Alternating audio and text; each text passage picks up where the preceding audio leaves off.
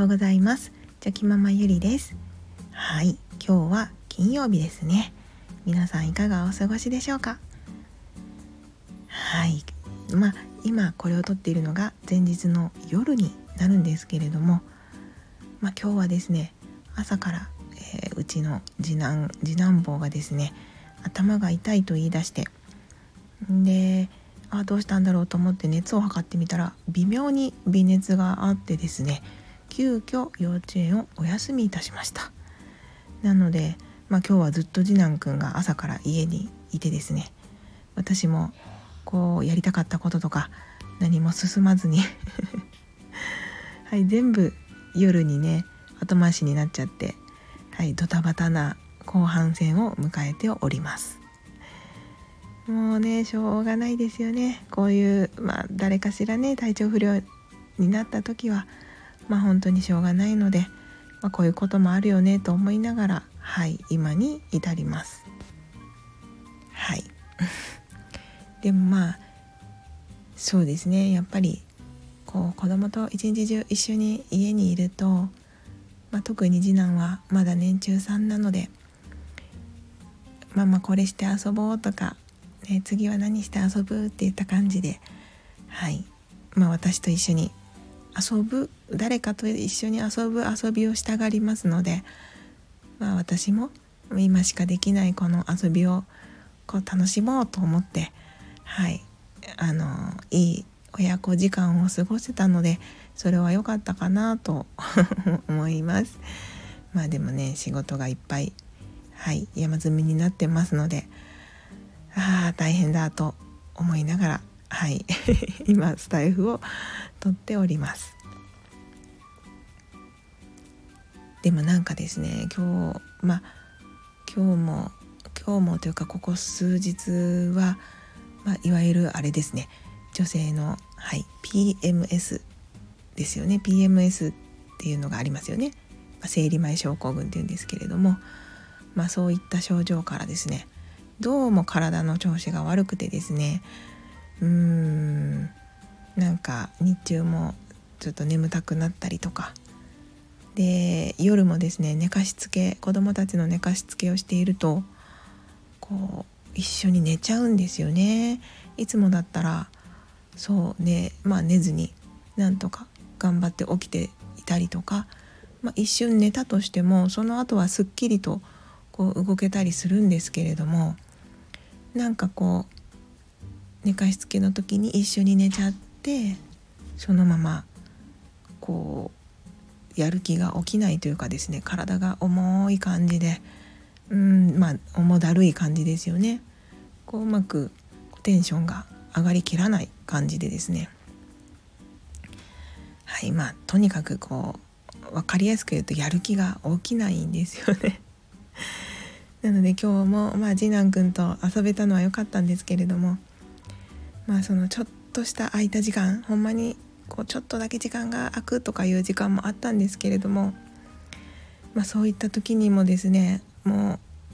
こう詰めてパパパッと仕事をこなしてしまえばよかったんですけれどもはいもうそれをする気力さえもがね残っていなくてですね。うーん。まあでもはいやっぱりそういうこともあるよねと思いながら今日は一日過ごしました。はい。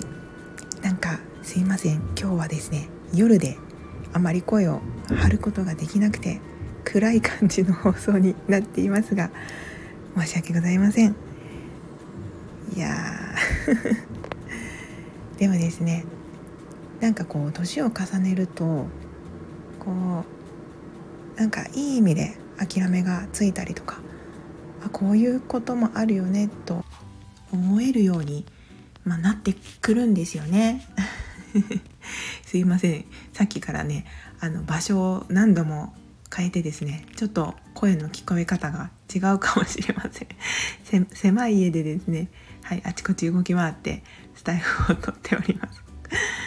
はいすいません。えっ、ー、とそうそうそうそうなんですよね。年を取ってくるとはい。なんか昔はこうこう頑張りが足りない。自分が頑張ればまあある意味こうできちゃうこともあったりまあうん、そういうことも多かったのでこう自分がちょっと無理してでも頑張ればできるってことがいっぱいあったと思うんですけれども、まあ、年を重ねるのとあとはそうですね結婚して子供が生まれて、まあ、環境状況的にも変化してですね本当にこうもう無理どうしようもないんだっていう状況とか環境もあるよっていうことが、まあ、経験値とともに分かってきてですねであと自分の体力も、まあ、徐々にそら20代の頃とは違いますので、はい、変わってきますよね。なのでそういったことが分かるようにな分かるようになったのと、まあ、客観的にそういった自分の変化をうん把握することができてきてまあ今日もあのできていない自分に対して昔だったらあもう自分が悪いなとかなんでできないんだみたいな感じで思ってたんですけれどもあこういう時は、まあ、今は PMS の時期だからちょっともうそもそもがコンディションが悪いんだし無理せずにやっていった方がいい時期だなとか。